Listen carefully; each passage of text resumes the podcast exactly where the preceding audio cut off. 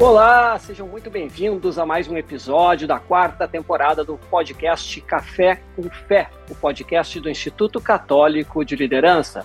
Nossa missão é despertar a consciência da vocação cristã para transformar a sociedade com sua visão e testemunho. Meu nome é Adriano Dutra e hoje, no nosso episódio número 107, nosso tema vai ser reflexões sobre a reforma tributária. Esse programa está sendo gravado, estará disponível em áudio no nosso podcast Café com Fé. Né? Você pode acessar o Café com Fé através das plataformas de podcast do Spotify, da Apple e também dentro do aplicativo de meditação católica Time. Esse programa também estará em vídeo no YouTube do Instituto Católico de Liderança. Se você está assistindo né, no YouTube, não esqueça de curtir nosso canal, se inscrever no, nosso, inscrever no nosso canal e acompanhar nossos conteúdos. Aproveito todos também para fazer um convite para baixarem o aplicativo de meditação católica Time. Time é um aplicativo de meditação católica cujo objetivo é ofertar conteúdo para aprofundar a Sagrada Escritura e criar o hábito da oração diária. Então não deixe de baixar o aplicativo Time, tem diversos conteúdos lá dentro. E, além disso, todos os episódios, todos os 106 episódios do podcast Café com Fé estão disponíveis também no app Seed Time. Então, aguardo vocês lá, né, acompanhando todo o nosso trabalho e também utilizando para criar esse hábito né, e ter ferramentas para melhorar a sua oração diária. Pois bem, pessoal, então vamos iniciar nosso programa de hoje. O nosso tema será reflexões sobre a reforma tributária. E, para tanto, eu tenho a alegria de receber um especialista no tema, um grande especialista no tema, doutor Cassiano Menck. Cassiano Menck é advogado, professor de Direito Tributário da Universidade Federal do Rio Grande do Sul. É doutor e mestre em Direito Tributário, também pela Universidade Federal do Rio Grande do Sul, e coordenador nacional da área tributária do Silveiro Advogados. Além de toda essa carreira na área jurídica, Cassiano também é cantor e compositor católico. E na parte mais final do programa vamos falar um pouquinho sobre isso também. Então fique aí, vai estar excelente o nosso encontro de hoje. Pois bem, Cassiano, prezado amigo, seja muito bem-vindo ao Café com Fé. Muito boa, muito boa noite, olá a todas e a todos. Quero dar um abraço carinhoso a todos que estão nos escutando, a todas também. Adriano, obrigado pelo convite, um prazer estar aqui e fazer parte dessa iniciativa que tão, é tão importante né, para a nossa, nossa cultura e também para a nossa fé. Afinal de contas, a gente a gente precisa, eu lembro de uma mensagem do Monsenhor Urbano Ziles, a gente precisa dar razões para a nossa fé e o cristão precisa se posicionar no mundo em que vive, né? Cassiano, que muito tempo teve envolvido com o movimento Emaús, né? E o Exatamente. Ziles que, que tocava, toca o movimento Emaús aqui em Porto Alegre. Né? Exatamente, né? Adriano. Mas muito bem. Mas, Cassiano, a gente, nosso programa sempre, a gente tem, os nossos temas às vezes variam, né? Às vezes para um lado um pouco mais de testemunho, às vezes um pouquinho mais profissional, mas nosso grande foco aqui sempre foi as lideranças católicas, né, ajudá-las na formação e etc. E mostrar essa unidade entre vida profissional, né, também vida de espiritualidade, vida pessoal, né, dos nossos convidados. Então esse foi sempre o tom, né, e hoje, como é um tema muito importante, a gente resolveu é, te convidar para falar aqui um pouco sobre essa questão da reforma tributária, mas depois também a gente quer dar essa pitadinha lá. Vamos lá, né, vai ser muito misturar legal.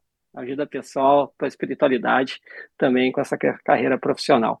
Mas, pois bem, Cassiano, faz tempo assim, tem uma expressão no Brasil que a gente vive num tal de manicômio tributário, né, durante muitos anos. Eu ouvi toda a minha vida que era necessária uma reforma tributária, e agora nós estamos num processo de reforma tributária. Então, eu queria ouvir um pouquinho de ti, assim, já nessa introdução, né? Primeiro, entender aonde estamos, né? Ainda é um projeto, onde que estamos hoje nesse cenário de reforma? Não, maravilha, olha só, nós estamos, na realidade, é, num momento em que há uma PEC, um projeto de emenda constitucional, que é a PEC 45, né, proposta em 2019, e esta PEC, que é, visa modificar a Constituição, ela passou recentemente, né, no, no, nos últimos dias, passou pela Câmara de Deputados, foi aprovada em dois turnos na Câmara de Deputados, E agora ela segue para o Senado Federal, onde também, para que se transforme aí sim numa emenda à Constituição, para que passe a efetivamente valer, ela tem que ser aprovada também no Senado Federal. Ou seja, é uma, um projeto que visa alterar a Constituição. É um projeto que já passou pela Câmara de Deputados em dois turnos, foi aprovada com 308 votos, quando na realidade precisaria de 300 de, de, de ou melhor, com 368 votos, precisando apenas de 308. E agora vai para o Senado Federal para ser lá debatida e aprovada. A ideia, Adriano, é que é, agora, com a retomada dos trabalhos do Senado em agosto, esse tema é, seja debatido no mês de agosto e vá à votação no início de setembro no Senado Federal. Uhum. E, Cassiano, uma vez que, vamos supor que ela seja aprovada em setembro, vamos pegar esse cenário Sim. mais rápido, digamos. A questão de aplicabilidade dela, ela tem um período de vacância, ela entra de imediato? Ah, é interessante essa pergunta. Na realidade, a emenda constitucional, é, em geral, ela, uma vez publicada e promulgada, melhor dizendo, ela passa a viger imediatamente. Né?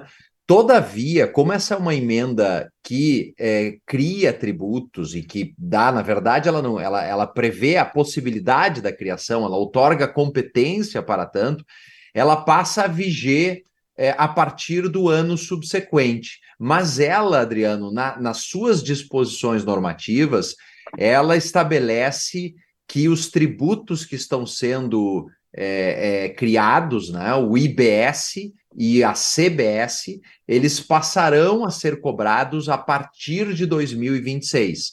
Então, ela modifica o sistema tributário, ela, em tese, já produz efeitos desde a sua publicação. Como ela cria tributos, ela só pode vigiar a partir de 2024, mas ela própria estabelece que os tributos novos só passam a ser cobrados em 2026. Ah, entendi. Muito bem. Então tem e... um tempo aí de, de, de, de, de vacância, né? Como você falou. É, e, e, na verdade ainda tem uma, uma série de leis que tem que ser feitas ainda Exatamente, exatamente. Na realidade, essa para o pessoal que está nos acompanhando entender, a emenda à Constituição ela não cria propriamente o tributo, ela autoriza que os entes federados criem por meio de lei o tributo. E esses tributos que estão sendo autorizados pela nova emenda, é, eles serão criados por lei complementar, ou seja, por lei de iniciativa do Congresso Nacional, né, e que aí sim criará o tributo em nível nacional. Ah, entendi. Muito legal. E Cassiano, assim, tu, tu citaste que a reforma, ela, o projeto né, iniciou em 2019, em 2023, é, e hoje, hoje é natural no Brasil, além de futebol, todo mundo entende de tudo, né? Sim. Então tem... Então, tirando a questão política, né? Ah, surgiu no outro governo, surgiu nesse, etc. Eu queria deixar isso aqui um, um pouquinho de lado, justamente para a gente ter a formação do que efetivamente está no cerne dela resumindo, assim, o que, que nos traz essa, essa reforma? Assim, o que, que ela nos deixa de, de legado, do que, que pode funcionar se ela seguir da forma que está? Ela, na realidade, Adriano e, e o pessoal todo que nos ouve, é, ela visa mexer pontualmente, ou sobretudo, na tributação do consumo. Tá? A tributação do consumo e da produção no Brasil, ela foi estabelecida de forma segregada, incidindo sobre bases materiais diferentes. Por exemplo, à União foi dado o poder de cobrar IPI, que é Imposto sobre Produtos Industrializados. Aos estados foi dado o poder de cobrar imposto sobre a circulação de mercadorias. E aos municípios foi dado o poder de cobrar imposto sobre serviços de qualquer natureza. Essa segregação de bases, Adriano, trouxe uma complexidade para o sistema. Por que, que trouxe uma complexidade? Primeiro, porque você definir circulação de mercadoria, prestação de serviço e industrialização de produtos é algo que é difícil de estabelecer exatamente as zonas em que algo é é, serviço ou comércio, por exemplo. Veja o caso do streaming. Hoje nós ligamos a televisão e assistimos filme de uma maneira diferente do que fazíamos antigamente. E, e, as novas tecnologias passaram a desafiar essas regras antigas no sentido de saber, por exemplo, streaming é comércio de mercadorias, é prestação de serviço? Qual tributo deve incidir? Comercialização de software é comércio ou é serviço? A, a, a, a locação, entre aspas, aí, de um veículo para fins de, de locomoção via esses aplicativos todos que nós temos, isso cai no âmbito do serviço ou no âmbito do comércio? Então, a reforma visa a extinguir essa segregação de bases para substituí-las por um imposto que é sobre bens e serviços. Ou seja, uhum. Não se fala mais em imposto sobre serviço, não se fala mais em imposto sobre comércio ou imposto sobre produção e passa a se falar em imposto sobre é, bens e serviços como um todo. E isso é, este é o lado, eu diria, Adriano, positivo da reforma. Tá? Por que positivo? Porque grande parte das discussões tributárias e do manicômio que você mencionou, mencionou decorre do fato de nós termos bases materiais segregadas, umas dos estados, dos municípios, outras da União, e aí você ter a cada estado, a cada um dos 26 estados, uma legislação, depois um regulamento. Quanto aos municípios, nós temos 5.576 leis de imposto sobre serviço, e aí realmente passa a ser difícil operar um sistema tributário com essas bases segregadas e com essa multiplicidade de legislação. Entendi. E, e aí nós teríamos o quê? Um imposto único, é, dois essa, impostos únicos? É, que esse gente... é o ponto, é, é, exato. Então a reforma ela, ela visa, ela, ela ataca, vamos dizer assim, o problema da tributação do consumo. E ela extingue cinco tributos e no lugar desses cinco cria dois. Quais sejam? Ela extingue o ICMS, o ISS e o IPI. No lugar destes, ela cria o IBS, que passa a ser um imposto dos estados e dos municípios, tá? e ela extingue os chamados as chamadas contribuições COFINS e PIS, e no lugar da COFINS e da contribuição ao PIS, cria a chamada CBS, que é a contribuição sobre bens e serviços. Moral da história: saem esses cinco tributos e entram dois co-irmãos. Um estadual, que é o IBS, Imposto sobre Bens e Serviços, e o outro federal, que é a Contribuição sobre Bens e Serviços. Tá? Na realidade, eles são tributos muito semelhantes, para não se dizer iguais, a CBS uhum. e o IBS, só que a CBS vai ser de competência federal e o IBS de competência é, estadual e municipal. Por isso que se diz, Adriano, que essa reforma visa estabelecer o chamado IVA, IVA uhum. dual, dual. O que, que é o IVA, para o pessoal entender? IVA é um imposto sobre valor agregado, quer dizer, é uma técnica de tributação muito corrente na Europa, muito uhum. corrente nos Estados Unidos, em que você tributa nas cadeias de circulação de mercadorias e serviços o valor que se agrega em cada etapa. Ou seja, para vender um calçado, você teve que fazer o calçado, comprar insumos, esses insumos já foram tributados, de modo que você, por exemplo, gastou 100 para fazer o calçado e você vende por 300. Você vai tributar sobre 200, que é o valor agregado naqueles insumos todos que foram utilizados. Uhum. Essa, em síntese, é a mecânica que se quer estabelecer. E é importante destacar também que essa reforma ela está preconizando uma mudança é, no estado e nos municípios da arrecadação. Hoje, Adriano, nós temos um modelo de arrecadação em que se paga o ICMS e ou ISS nos entes federados de origem, ou seja, se você tem um e-commerce situado eh, no Rio Grande do Sul e vende uma mercadoria para São Paulo, é o estado do Rio Grande do Sul que fica com a grande parte da arrecadação.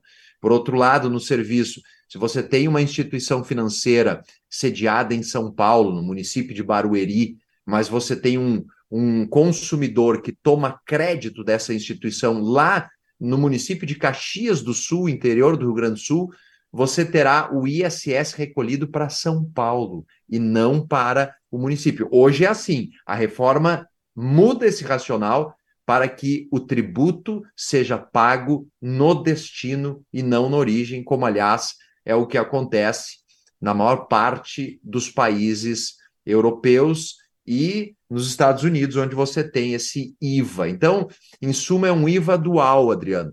São dois uhum. tributos que visam a incidir sobre o valor agregado e, e visam a mudar essa matriz tributária do consumo e da produção. E, e, mudando essa matriz, tem uma tendência de acabar com a guerra fiscal, então, de estados ou não? Olha, na realidade, isso é uma questão assim, é um, é um dogma, né? A guerra fiscal, que essa é, essa disputa que os estados fizeram por longos anos para atrair investimentos, atrair empresas para sua circunscrição territorial, essa guerra fiscal, a meu juízo, ela já acabou em 2017, Adriano. Por que, que acabou em 2017? Porque até 2017, os estados efetivamente guerreavam para atrair os investimentos, já que a tributação é na origem, tá? É, mas eles faziam isso dando benefícios sem que houvesse qualquer punição para os estados que faziam isso. De 2017 para diante, o legislador brasileiro editou uma lei complementar que, por assim dizer, saneou esse problema. Estabeleceu uma metodologia que validou os benefícios antigos e que disciplinou os novos. De modo que eu diria para você que hoje nós não temos mais esse fenômeno, a meu juízo, de guerra fiscal. O que nós temos, sim, é talvez uma injustiça tributária, no sentido de que os municípios onde está a capacidade do contribuinte, né, econômica, de consumo, eles acabam não levando a arrecadação. Leva o município do estabelecimento do prestador de serviço, uhum. do vendedor da mercadoria. Então, é uma questão mais, na minha visão hoje, de injustiça do que propriamente de guerra fiscal, esta já resolvida em 2017. Ah, perfeito. Perfeito. E, Cassiano, outra coisa que eu que eu ouvi falar, não, não me aprofundei, é claro, é, seria também de uma mudança de equilíbrio entre União, Estados e municípios. Sim. Né? É, na o município verdade, poderia ter algum prejuízo, algo nesse sentido. Interessante a pergunta. Na verdade, eu, eu queria abordar aqui dois pontos rapidamente, Adriano. O primeiro é o seguinte: o primeiro ponto essa reforma, ao mexer na matriz do consumo e da produção, ela está redistribuindo a carga tributária por, para, para os cidadãos. Por quê? Porque a moral da história é a seguinte: o poder público, seja federal, municipal e estadual, ele depende dos recursos para efetivamente colocar em marcha os serviços e manter o patrimônio que está aí a serviço da sociedade. Então ele precisa do dinheiro. O dinheiro vai ter que sair de algum lugar. Muito bem. O que, que a reforma está fazendo claramente? Está aliviando a carga tributária do setor da indústria e agravando a carga tributária do setor do serviço.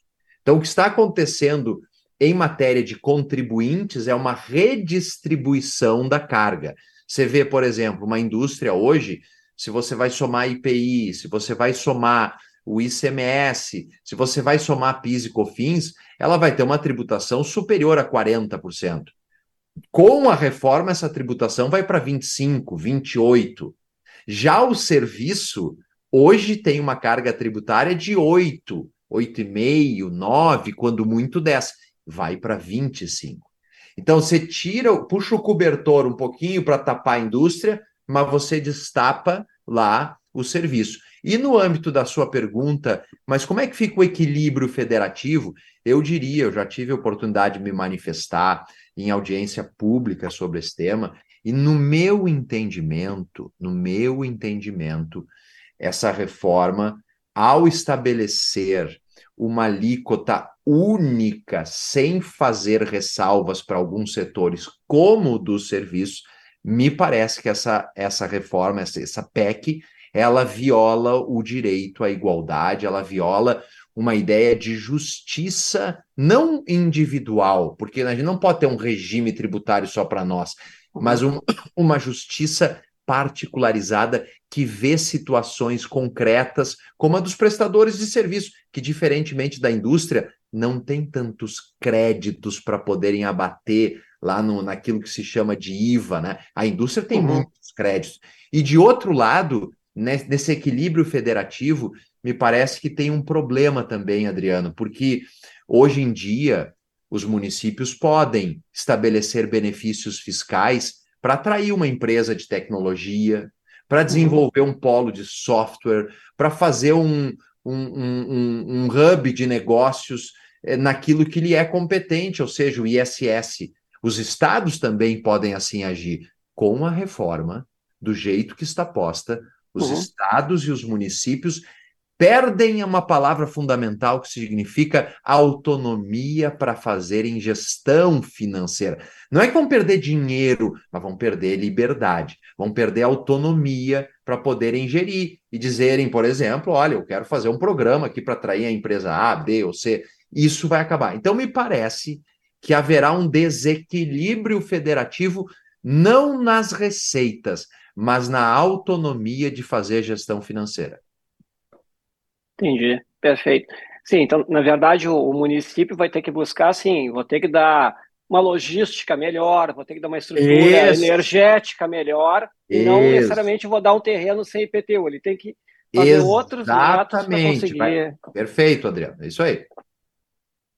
Interessante.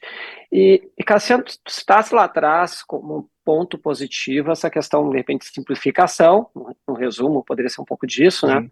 Mas citasse ali a questão da indústria, que reduz um pouco a carga, serviços, que aumentam um pouco a carga, e, e, nessa questão assim de pontos positivos, negativos, se a gente fosse fazer um balanço, tá? E considerando também assim que a gente tem, assim, talvez quatro grandes pilares, que seja a indústria, chega mais, seja mais a parte do agro ali, né, comércio e o serviço, no patamar desses quatro pilares entre positivo, negativo. Como é que a gente estaria hoje com esse modelo Não, é, sendo tratado? Eu, eu diria o seguinte: sendo aprovada a reforma como está, vamos imaginar que ela seja aprovada assim como está, alguns setores terão benefício. A, a PEC prevê é, redução de alíquota e regimes diferenciados para serviços de saúde, serviços de transporte, para é, serviços de educação, para bens da cesta básica, para é, medicamentos, né, para serviços financeiros, para serviços envolvendo atividade imobiliária também, bens e serviços que impliquem atividade imobiliária. Então, tem alguns setores que acabaram sendo contemplados nessa reforma, também o agro, o agro, o setor bancário, o setor de operações imobiliárias, ah, é, o setor da saúde e da educação, vamos dizer assim, esses cinco foram contemplados com a possibilidade de regimes benéficos e com alíquota reduzida em até 60%. Tá? Uhum. É, então, nós tivemos aí esse cenário de possibilidades de, de, de redução. Agora, essa reforma ela acaba é, prejudicando, é, Adriano, e, e, o pessoal todo que nos acompanha, ela acaba prejudicando muitos prestadores de serviço, inclusive pessoas físicas. Tá? Se você vai, vai pensar, vamos pensar aqui, falando em justiça tributária, em redistribuição da, da riqueza, etc., vai se agravar a tributação de profissionais como, por exemplo, um cabeleireiro, como profissionais uhum. como, por exemplo, um motorista, como profissionais, por exemplo, quem tem uma empresa de prestação de serviço de transporte, né? e, é, transporte desses privados. Né? Uhum. Então, o serviço acaba tendo um agravamento. E aí se diz assim, olha, os economistas estão dizendo assim, não, mas não tem um agravamento na realidade, né?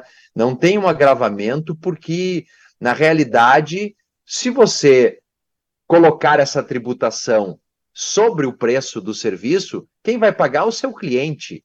Né? E o cliente vai tomar este valor como crédito se ele for uma indústria, se ele for um comércio. Só que esse argumento tem dois problemas. Primeiro problema, nem todos que tomam serviço de advocacia, serviço de cabeleireiro, uhum. serviço de motor, são indústrias, são um comércio, são pessoas jurídicas. Esse é o primeiro ponto. Segundo ponto, segundo ponto, o mercado, eu receio que não tenha capacidade para absorver tudo. O mercado não absorve tudo, quer dizer, uma parte desse aumento vai ter que ser suportada pelo, pelo prestador de serviço, vai reduzir o seu lucro, vai reduzir talvez a sua margem. E aí nós temos também que analisar, como disse antes, uma dificuldade, um problema. Quer uma mensagem? É o meu aplicativo aqui, a Siri, falou.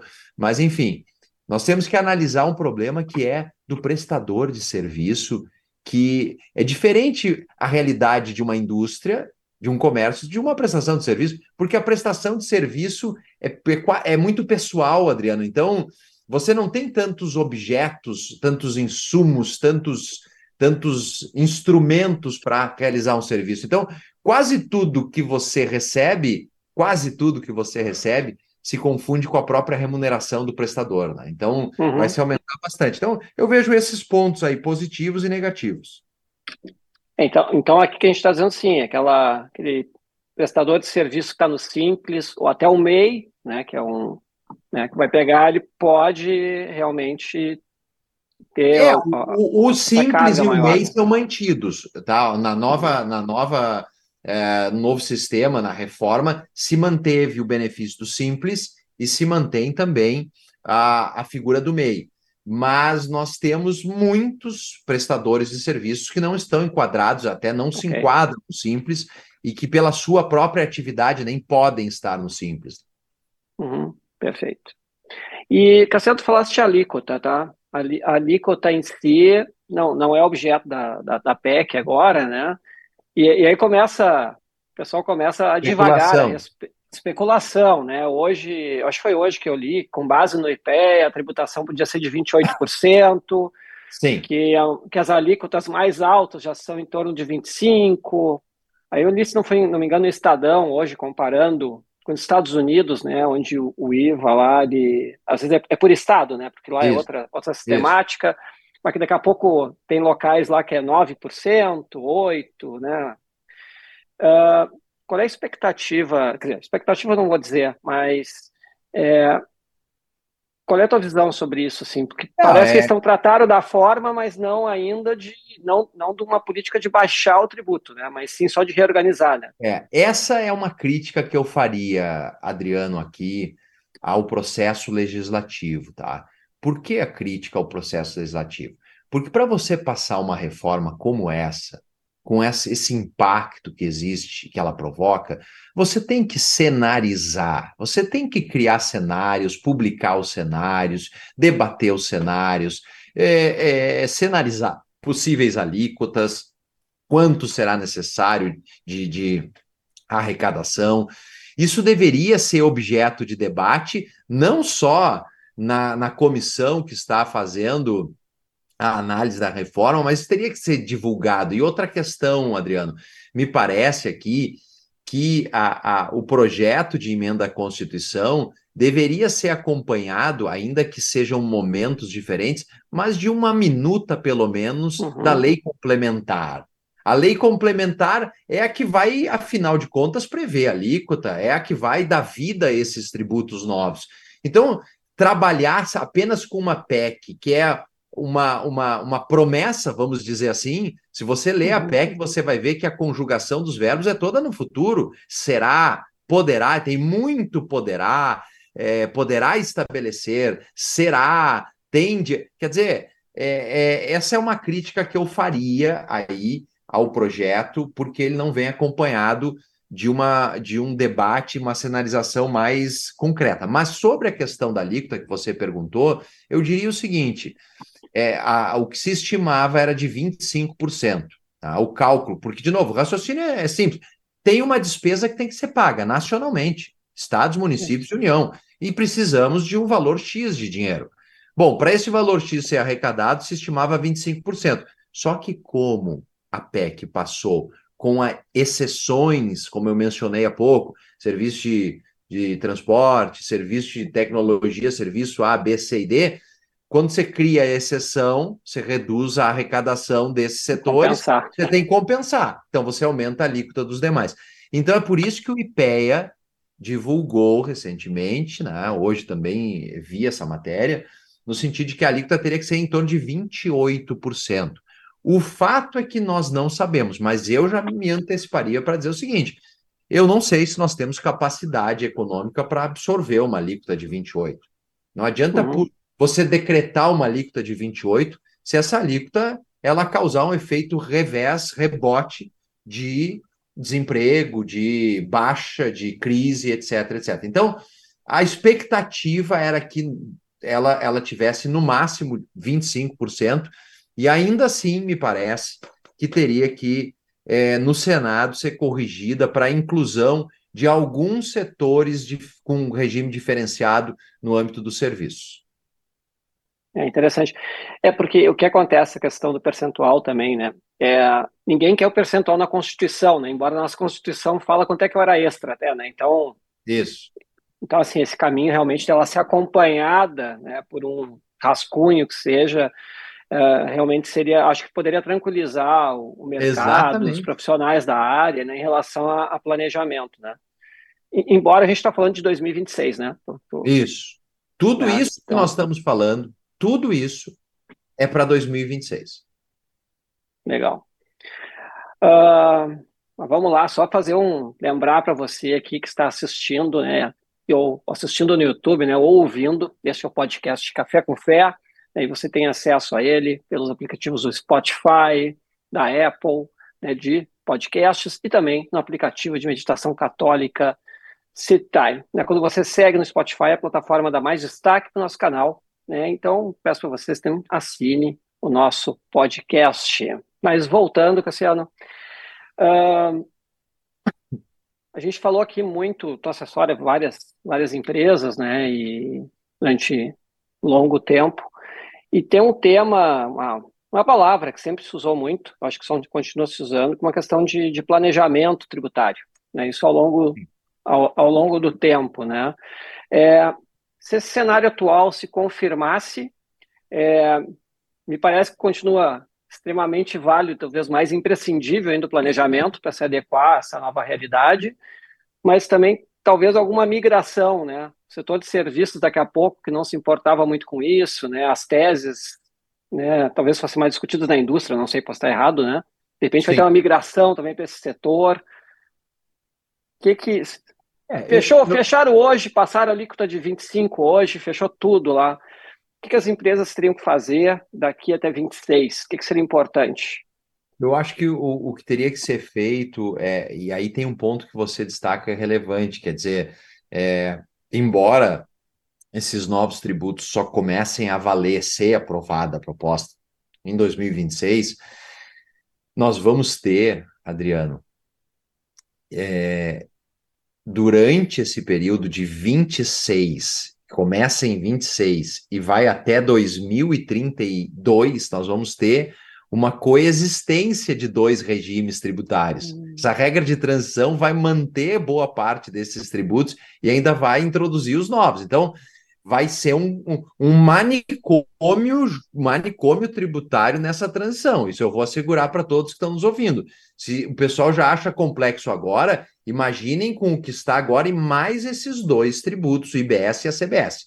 Bom, no que se refere a planejamento tributário, vai exigir dos contribuintes uma atenção muito, muito relevante para a não cumulatividade. Esse vai ser o ponto fundamental. Quer dizer, verificar efetivamente aquilo que dá direito de crédito, para que haja a tributação efetiva do valor agregado e não se tribute aquilo que é é, valor já tributado, porque, em outras palavras, o IVA quer evitar, Adriano, a tributação em cascata, né? Você tribute a mesma grandeza econômica mais de uma vez. Isso é o que se quer evitar. Então, vai exigir planejamento tributário, vai exigir, na verdade, um acompanhamento, eu diria, tributário, né? um acompanhamento na minúcia, nesses regimes de transição, porque nós vamos estar falando de créditos de ICMS, aí quando for extinto o ICMS, você vai poder pegar esses créditos ICMS e usar no IBS. Vai ser complexo esse período de transição, mas vai exigir um olhar muito atento. E claro, a gente não falou ainda aqui, mas eu dando um spoiler, nós estamos falando do IBS e CBS, mas nessa reforma que está aí em tramitação, um dos artigos é um prenúncio, um prenúncio da reforma do imposto de renda que tende a vir uhum. no segundo semestre agora desse ano. Né? Sim. E, e, falando nisso, assim, aqui a gente estava, vamos pegar o, eu tenho uma empresa, eu presto serviço, já estava montando todo esse cenário que tu vai me falando, mas a gente começa a cair nos dirigentes da empresa, né, e, e depois também em todas as pessoas físicas. É, o que que se, uh, Cassiano, assim, o que está se discutindo sobre essa reforma do IR e, a, e um outro tema até que até me levantasse a atenção antes também, a questão para a gente taxar dividendos, caindo agora para a pessoa física um pouco, né? O que, que a gente, que, qual é o cenário que está se, pelo menos se vislumbrando hoje. É interessante. A pessoa física, com a reforma que já está no Congresso, ela tende a ser afetada também, Adriano, é, num ponto que eu ainda não mencionei, mas que é, por exemplo, no IPVA. O IPVA na reforma tende a mudar para tributar aeronaves, embarcações, uhum. é, que hoje não são tributados, então uma lancha, jet ski, é, quem tem, sei lá, helicópteros e aviões e tudo mais, então passa a ter que pagar IPVA a partir dessa reforma. Segundo ponto, segundo ponto importante também, que atinge a pessoa física. Muda o ITCMD, que é o Imposto sobre a Transmissão de Bens Causa Mortes, aquele que é pago nos uhum. inventários, e por doação. Então, no falecimento de alguém, quando se transmite os bens para os herdeiros, incide o ITCMD na doação de bens móveis ou imóveis, incide o ITCMD. E o que, que assim, em síntese, muda?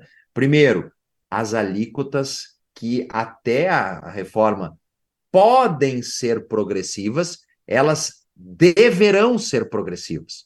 Hoje, no Rio Grande do Sul, nós temos a alíquota máxima de 6 para o inventário e a alíquota máxima de 4 para doação. Essas alíquotas tendem a subir para 8%.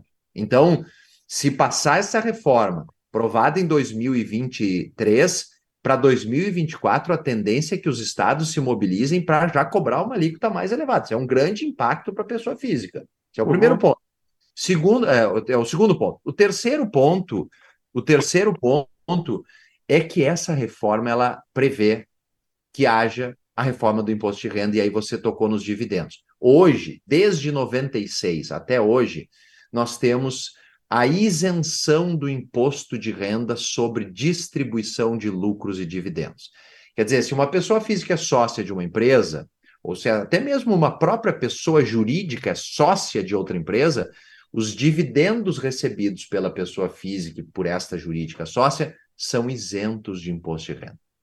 Essa, tende... essa isenção tende a ser revogada e a tributação ser reestabelecida a partir de 2024. Essa é a ideia é, para o segundo semestre deste ano. Tá? É, é, a tendência, se nós formos pegar o projeto de lei que até já existe no Congresso e que está é, dormindo, vamos dizer assim, ele é um projeto de lei de 2021, que é o 2337. Esse projeto prevê uma tributação de 15% na distribuição de dividendos. Isso afeta muito a pessoa física. E aí se uhum. pergunta assim, a pessoa física que está nos escutando aqui, tá, mas se essa reforma do imposto de renda passar em 2023, podem tributar o lucro que eu vier a distribuir em 2024? Eu respondo, se você tem lucro acumulado em 23 e distribuirá em 2024, uhum. se houver essa nova lei, a tendência é que a Receita cobre o imposto, porque ela vai sustentar que o ato, o fato gerador, é a distribuição do lucro e não a geração do lucro. Eu, todavia, discordo do posicionamento da Receita, Adriano, uhum. e entendo, escrevi até um livro de doutor, na minha tese de doutorado sobre esse tema, que é o da retroatividade, eu entendo assim, se mudar a lei do imposto de renda para tributar dividendos, só pode tributar a distribuição dos dividendos que nascerem, que vão nascer, melhor Sim. dizendo, a partir de 24, não os dividendos nascidos em 23 ou de anos anteriores.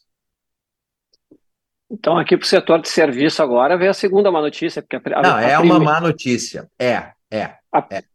A gente já tinha a primeira ali de uma maior carga e agora se combinar com não, muito se do serviço é isso. 25% do valor de uma nota fiscal, mais mais a tributação dos dividendos, e aí vem a questão que me parece uma injustiça aqui quanto ao setor do serviço. Por que uma injustiça? Porque o setor do serviço, sabidamente, uma sociedade, por exemplo, prestadora de serviço, ela tem nas pessoas o seu grande insumo. Então, uhum. o lucro meio que se confunde com a remuneração, entende? De modo Sim. que você tributar lá na nota 25 e depois tributar mais 15 e ainda tem o imposto de renda da pessoa jurídica. Quer dizer, uhum. você vai para uma tributação de mais 60%. Então, me parece aqui que vai ter que ser feito algum ajuste para não penalizar e para não criar uma tributação é, é, é, é, odiosamente desigual para o setor do serviço. Perfeito, perfeito. E, e Cassiano, voltando, se falasse um pouco da herança ali, é, o pessoal entender também um pouco de diferenças também, vou falar claro. um pouco do que, eu, do que eu li, né? Mas a questão assim, é, se eu tenho mais herdeiros, é, a tributação teria uma variação diferente, ou em relação ao tamanho, de, ao, ao, valor da herança? É, o é, escalonamento a, é nesse sentido. É nesse sentido. É interessante a pergunta. Na verdade, a, a, a reforma ela determina que as alíquotas passem a ser progressivas, ou seja, uhum. a alíquota progressiva é aquela que aumenta à medida que cresce a base de cálculo, ou seja, quanto maior a herança, Quanto maior o valor da doação, tanto maior será a alíquota. Isso é a progressividade chamada fiscal, quer dizer, visando arrecadar mais, se cobra de quem tem mais em síntese, tá? Então, o que vai acontecer é uma alíquota progressiva, vai levar em conta as, a, o valor da herança e o valor da, dos bens doados. E também tem uma, uma disposiçãozinha que está sendo acrescentada, não mencionei antes, no imposto de doação e de inventários, que é para fechar, vamos dizer assim, uma lacuna. Tem uma lacuna hoje, quando se trata de de, de doações quando o doador está situado, domiciliado no exterior, né? Uhum. A, lacuna é que não se. porque o tributo é cobrado no domicílio do doador, mas quando o doador está no exterior, vai pagar para qual estado, né? Não tinha solução isso. E a reforma está dizendo: olha, quando o doador estiver no exterior, vai pagar no estado do donatário, ou no estado uhum. em que estiver o imóvel, se for o imóvel. Então, assim é, a reforma tá e a reforma também está fechando a porta, Adriano, para algumas iniciativas que alguns contribuintes fizeram, por exemplo, no caso de sucessões hereditárias, houve um falecimento, vamos imaginar, de uma pessoa que residia em Porto Alegre, Rio Grande do Sul. O que se fazia, alguns contribuintes faziam, é fazer o inventário extrajudicial, que é possível, né? Uhum. Inventário extrajudicial num estado onde a alíquota do ITCD era menor, já que o inventário, em tese, pode ser feito fora do local em que faleceu de cujos, né? A reforma passa a proibir essa atividade. Quer dizer, você vai ter que fazer o inventário no último domicílio do decurso. Muito bem. É, não é à toa que é professor, né? Então mais claro que tudo que falasse fica sendo impossível. Não, né? obrigado, obrigado. Uma, uma alegria participar bem. aqui, viu? Uma alegria participar é. do Café com Fé. Legal. Cassiano, uh, fazendo um pré-encerramento, né? Um pré-encerramento desse assunto. Sim. Né? Não sei se tem alguma ponderação, algum ponto que você quer falar, porque eu, eu não posso deixar, eu estou cuidando do horário aqui, eu não posso deixar de falar contigo teu outro grande talento, que é a questão musical, etc. Ah, é, tem algum ponto que tu queria colocar ainda antes sobre ah, esse tema mais técnico que eu queria, que eu queria colocar, Adriano, eu, é a única assim sugestão que eu queria dar a todas e todos, eu digo isso nas minhas turmas, eu leciono tanto para o direito quanto para a administração, para a contabilidade, economia. O que eu gostaria de pedir a todos que estão nos ouvindo, a todas que estão nos ouvindo, é que acompanhem esse assunto, se interem desse assunto, é, pensem nesse assunto, tá? é, façam cenários dentro dos seus, das suas realidades, dos seus negócios, é, é, acompanhem criticamente, leiam, vejam as notícias, é, se engajem em setores, em instituições que estão é, fazendo o, movimentos junto ao Congresso Nacional. Lembrando que essa reforma vai ser votada agora no Senado no mês de agosto, setembro. Uhum. Então é tempo ainda de nós participarmos como cidadãos. Afinal, eu não tenho nenhuma dúvida de que se Jesus estivesse aqui é, debatendo a reforma tributária, ele pediria para os cristãos e para os católicos participem criticamente, digam aquilo que vocês acham que é correto, apontem a, a, as incoerências que estão posta na, postas na legislação, embora Jesus dizia, né, dai a, a César o que César. é de César e a Deus o que é de Deus, o cristão no mundo de hoje ele precisa sim pela sua ciência, pela sua experiência, também intervir naquilo que, afinal de contas, vai afetar a sociedade. Então, eu, daria esse, essa recomendação que eu acho que é muito válida para todas e todos, Adriano. Claro, não, inclusive o, o Papa, mais de um, não só Francisco anterior, também, já fala da participação política dos cristãos. Então é importante né, é, essa participação de falar com aquele deputado que a pessoa votou, se é que sabe, né? Às vezes o pessoal no Brasil nem sabe quem votou mais, mas isso aí, participar de entidades, né? Entrar nessa discussão, né? Porque Exato. depois que está feito, aí é. Eu tento consertar o que já existe, né? Então, essa, essa parte planejamento e prevenção é importantíssima. Mas muito legal. Mas eu queria, então, primeiro, para quem está nos escutando, lembrar que esse é o podcast Café com Fé, do Instituto Católico de Liderança, e o nosso lema é Deixai a vossa luz brilhar. E se tem alguém que deixa a luz brilhar, que é o Cassiano, que o Cassiano, além de. Vocês já, já entenderam aqui o quanto ele entende de direito tributário, ele também é um, é um grande artista. Em espanhol se diria cantautor, porque além de cantor, ele é, é compositor também. Cassiano, é, eu queria entrar um pouquinho nesse assunto, que é até um, já merece até um programa especial só para a gente tratar Legal. disso. Mas nós, a gente leva sempre no programa aqui uma importância muito grande do cristão ele ter um testemunho de vida quando está na, na igreja, né, na, né, orando, quando está na sua exercendo sua espiritualidade, mas também no trabalho, por exemplo, família, né? E então isso a gente sempre traz um pouco. Então, como é que é o o Cassiano, professor numa universidade federal, Cassiano, consultor de diversas empresas, né, misturado com um católico, músico. Como é que tu faz a conexão desse, dessas realidades aí? É, é legal, Adriano. É legal você me oportunizar para dizer isso e dar esse testemunho, porque é, eu, quando comecei a. Eu, eu componho há bastante tempo mas gravei em 2019, 2020, né?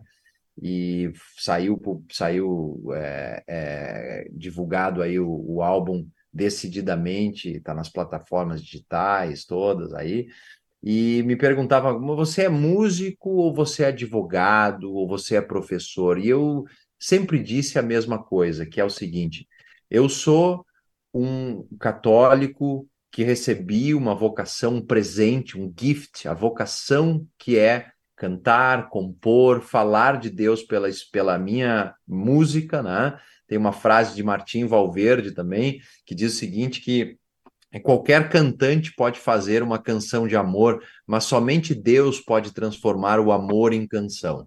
E eu acredito muito nisso, e eu sou um só, eu sou o professor que, dentro da sala de aula, faço a minha chamada, busco fazer as coisas da melhor maneira possível, é, trato os alunos como as pessoas mais importantes que tem ali naquele momento, me entrego verdadeiramente no meu escritório, procuro também viver isso no dia a dia, quanto tem. E no mundo tributário, Adriano, a gente tem muitas causas, causas e causas, e, e você mexe com bilhões de reais, milhões de reais, e às vezes chega uma proposta de algum contribuinte para dizer assim: não, você assina um parecer aqui, porque se eu tiver a assinatura do especialista, eu posso tomar um crédito A, B ou C, e eu não concordo com aquilo ali, Adriano, e eu não assino o parecer.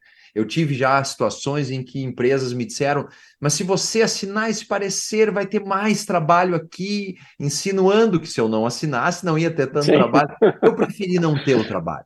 Eu preferi acreditar naquilo que, no meu entendimento, é correto, porque não é do dinheiro que a gente vive, a nossa vocação não é ganhar dinheiro, a nossa vocação é fazer o bem, é, é com a ciência lá na sala de aula, é na música, é, na, na, na, advocacia C1. Então, respondendo sua pergunta, eu sou o Cassiano Menck, é, cantor, compositor, advogado, professor, e onde eu estiver, se eu estiver aqui falando direito tributário, eu vou dar meu testemunho.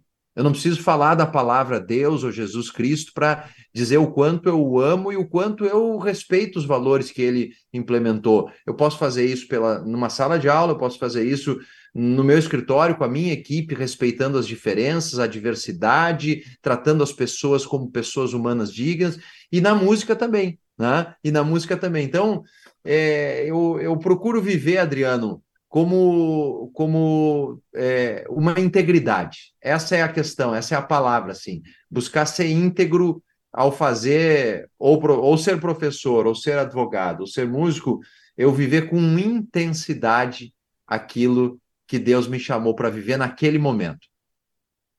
E, Cassiano, só pegando o gancho ali da universidade, que eu acho que é importante, assim, é, como é que estão, como é que estão os jovens hoje? Como é que é, quando eles se espelham em ti, por exemplo, na, na, tua forma de agir, etc., né? Como é a evangelização nessa forma de lidar com o jovem? Adriano, eu vou dizer uma coisa: o jovem está cada vez mais mas querendo uma vida ágil, rápida, está querendo conhecimento em pouco tempo. Ele, o jovem hoje, ele parece que vive uma era de direitos e não tanto uma era de deveres. Mas tem uma coisa que é comum a todos os seres humanos e que nos jovens se aflora muito, que é o desejo de ser aceito e de ser amado. E, e no meu entendimento, você numa sala de aula, você vê isso, eu consigo ver eu, eu tenho alunos índios, eu tenho alunos negros, eu tenho alunos homossexuais, eu tenho alunos de todas as classes é, na Universidade Federal e todos têm uma coisa em comum: eles querem ser amados. E, e me parece aqui que nas pequenas coisas, assim, da sala de aula, né, você você tem uma pergunta, alguém chega assim super é, travado para dizer, ah, professor, eu vou fazer uma pergunta, não sei se tem fundamento. Você encorajar para dizer assim, não, tem sim, pergunte. Qualquer pergunta é importante. Você dá atenção para as pessoas nos detalhes. Para mim, tem sido uma experiência muito rica de construção de um relacionamento que é muito mais de conhecimento, viu, é, Adriana? Uhum. É de formação. Então, eu, eu, eu sou professor por paixão, eu sempre digo, e vejo que a sala de aula é um grande instrumento, um grande palco, melhor dizendo, para evangelização. Então, você, como é que está o jovem? O jovem está carente, o jovem está querendo um anúncio de uma coisa bacana. E eu tenho certeza do que eu vou dizer aqui agora, absoluta. Os jovens são movidos por esse testemunho quando você se preocupa por eles, com eles, quando você os ama de uma maneira sutil, discreta, mas verdadeira, eles sentem e eles valorizam e respondem a esse amor. Que maravilha. E, Cassiano, e como é que é evangelizar através da música? Porque, é claro, na missa tem o folclore, tem o pessoal que canta, mas tu tem um passo a mais. Tu é o que cria a música que o folclore vai criar. Tu tem músicas que são sucessos já no Brasil, que essa pessoa talvez nem saiba, às vezes. Hum, tem alguém cantando lá e nem sabe a origem, né? Como é que é ser instrumento de Deus para a evangelização através da música para ti, assim, como é que... Ah, para mim é uma, é uma, é uma, é uma, é uma fonte de gratidão. Eu agradeço muito a Deus. Sabe por quê, Adriano? Porque eu, eu, eu tenho certeza que com a minha musicalidade eu consigo, falando no bom sentido aqui, não é vaidade, uhum. eu consigo encantar as pessoas, mas eu me encanto ainda mais por Deus. Eu te digo isso de coração. Para mim, essa é a grande inteligência de Deus. Quando a gente vive a vocação, a gente se alegra porque a gente está fazendo uma coisa e a gente vê as coisas dando certo, e mas que legal que e aí você olha para o lado e a pessoa que está sendo o objeto da sua vocação ou, o destinatário dela, da música, também está tocada. Então, é, primeiro é muita gratidão, porque eu me transformo muito, e, e eu, eu sempre gosto de dizer, a composição, para mim, ela começa primeiro por uma pela melodia das músicas e me inspira muito assim é, é, determinadas situações, determinados, determinadas cenas, né? Jesus perdoando as pessoas, Jesus não deixando ninguém para trás, isso me inspira muito. E as minhas músicas também têm muito assim uma algo de da força de Deus, da determinação, de decididamente, de ir com passos firmes. Então, é, para mim é, um, é uma forma de encantar e ser encantado, né? E, e, e assim, de colocar sensibilidade, é a minha forma de rezar, sabe, Adriano?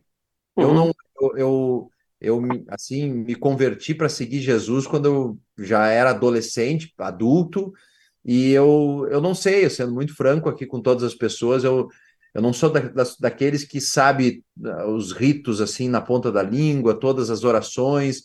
Eu sei as orações principais, rezo as orações principais, mas a minha oração é muito mais sentir aquilo que Deus quer que eu diga para as pessoas por meio da música. Ah, é muito lindo isso aí. Muito bonito. E, Cassiano, para quem está nos assistindo, vai ver uma coisa é, é, interessante, assim, né? A gente vendo no mesmo programa, né?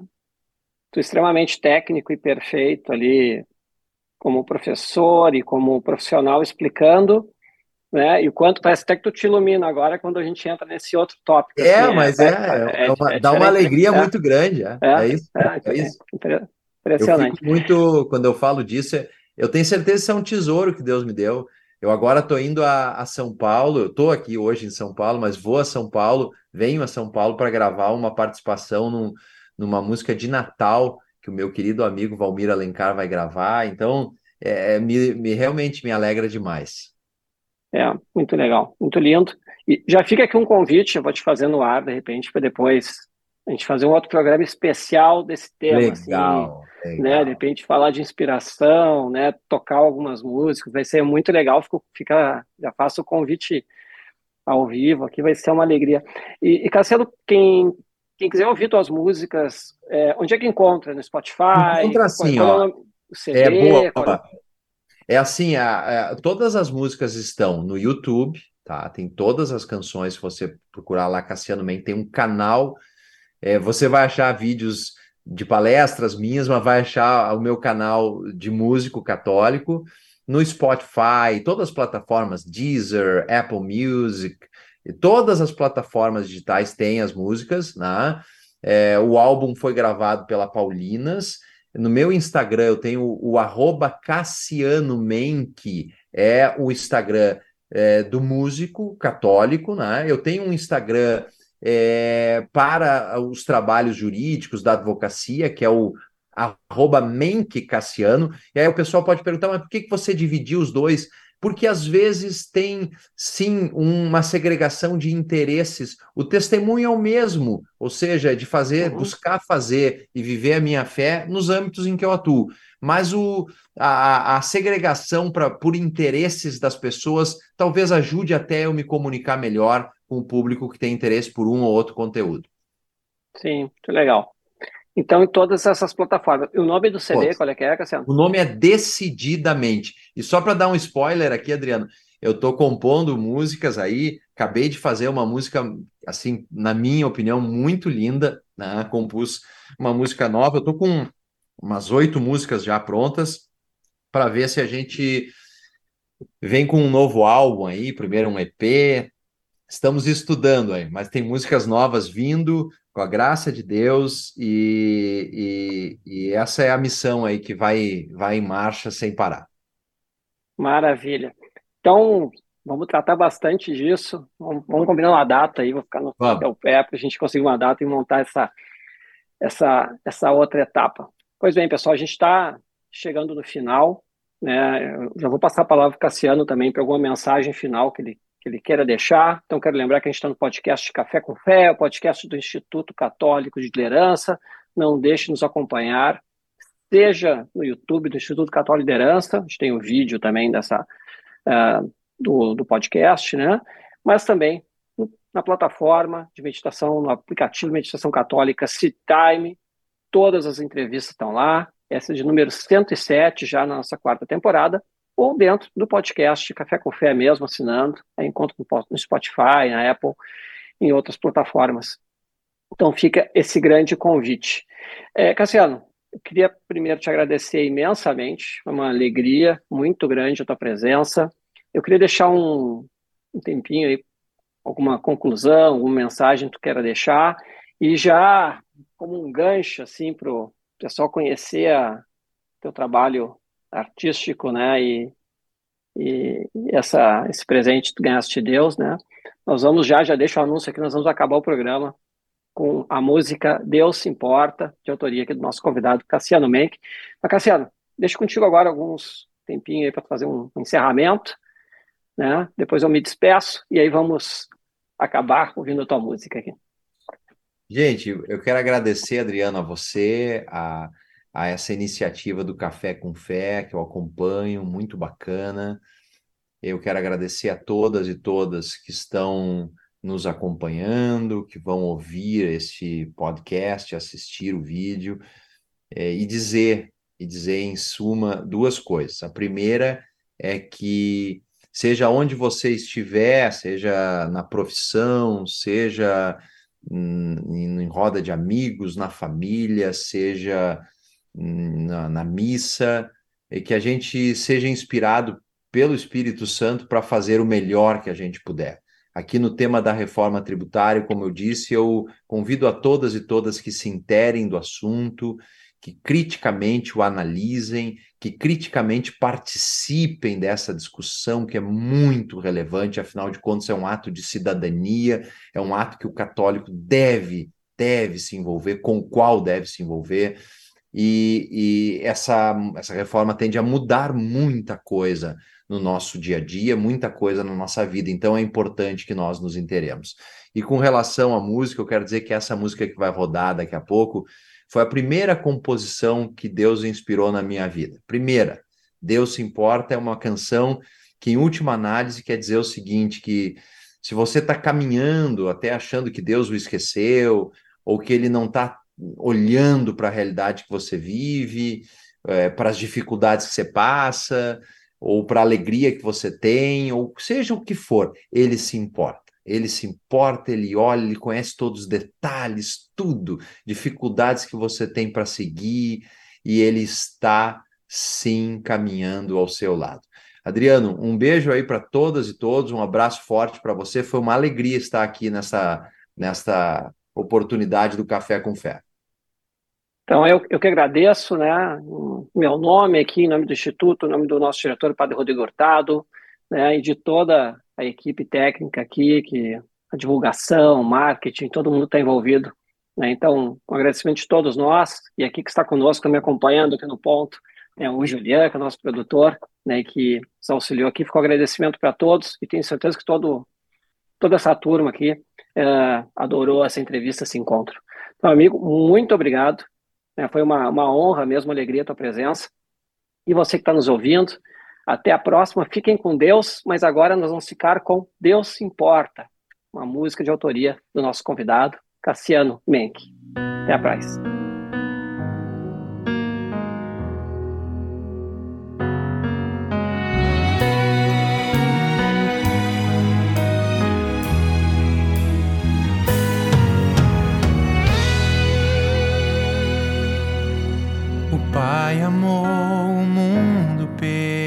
Vida de Jesus. todos os limites transpassou naquela cruz. Se hoje os problemas não te deixam caminhar, saiba que tua sorte o Senhor pode mudar. Sei que não é fácil, mas a tempestade é nada perto do amor que Ele tem por ti. Ele te conhece bem, na intimidade sabe que tu tens dificuldades para seguir mas Deus se importa e te ama assim. Vai, o vento sopra forte, é Deus Pai que quer falar. As coisas já mudaram, vê, contigo Deus está. Te envolve em seus braços ele alivia a tua dor. Entrega a tua vida e espera no Senhor. Confia. Vai, derrama tuas lágrimas, mas deixa Deus te amar. Insiste em teu caminho, crer sozinho não estás. Em todas tuas quedas, Ele irá te levantar. E a cruz que hoje pesa, amanhã te salvará.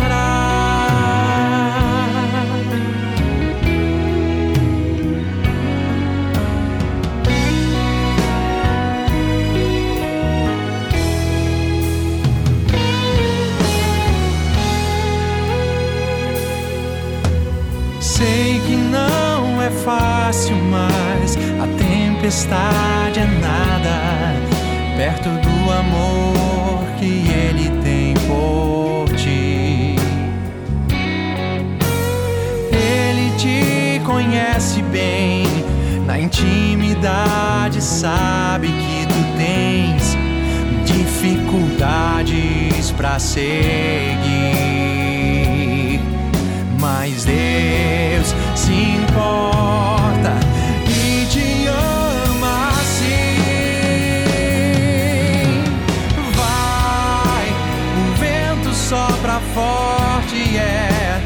Pai que quer falar. As coisas já mudaram, ver contigo Deus está. Te envolve em seus braços, Ele alivia a tua dor. Entrega a tua vida e espera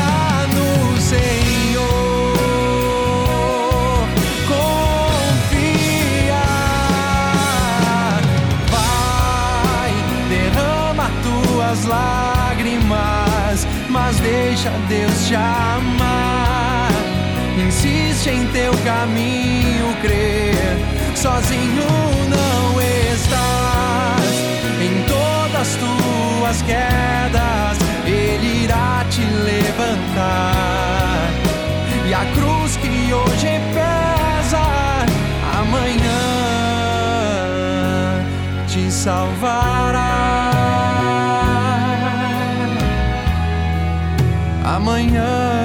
Salvará. Amanhã te salvará.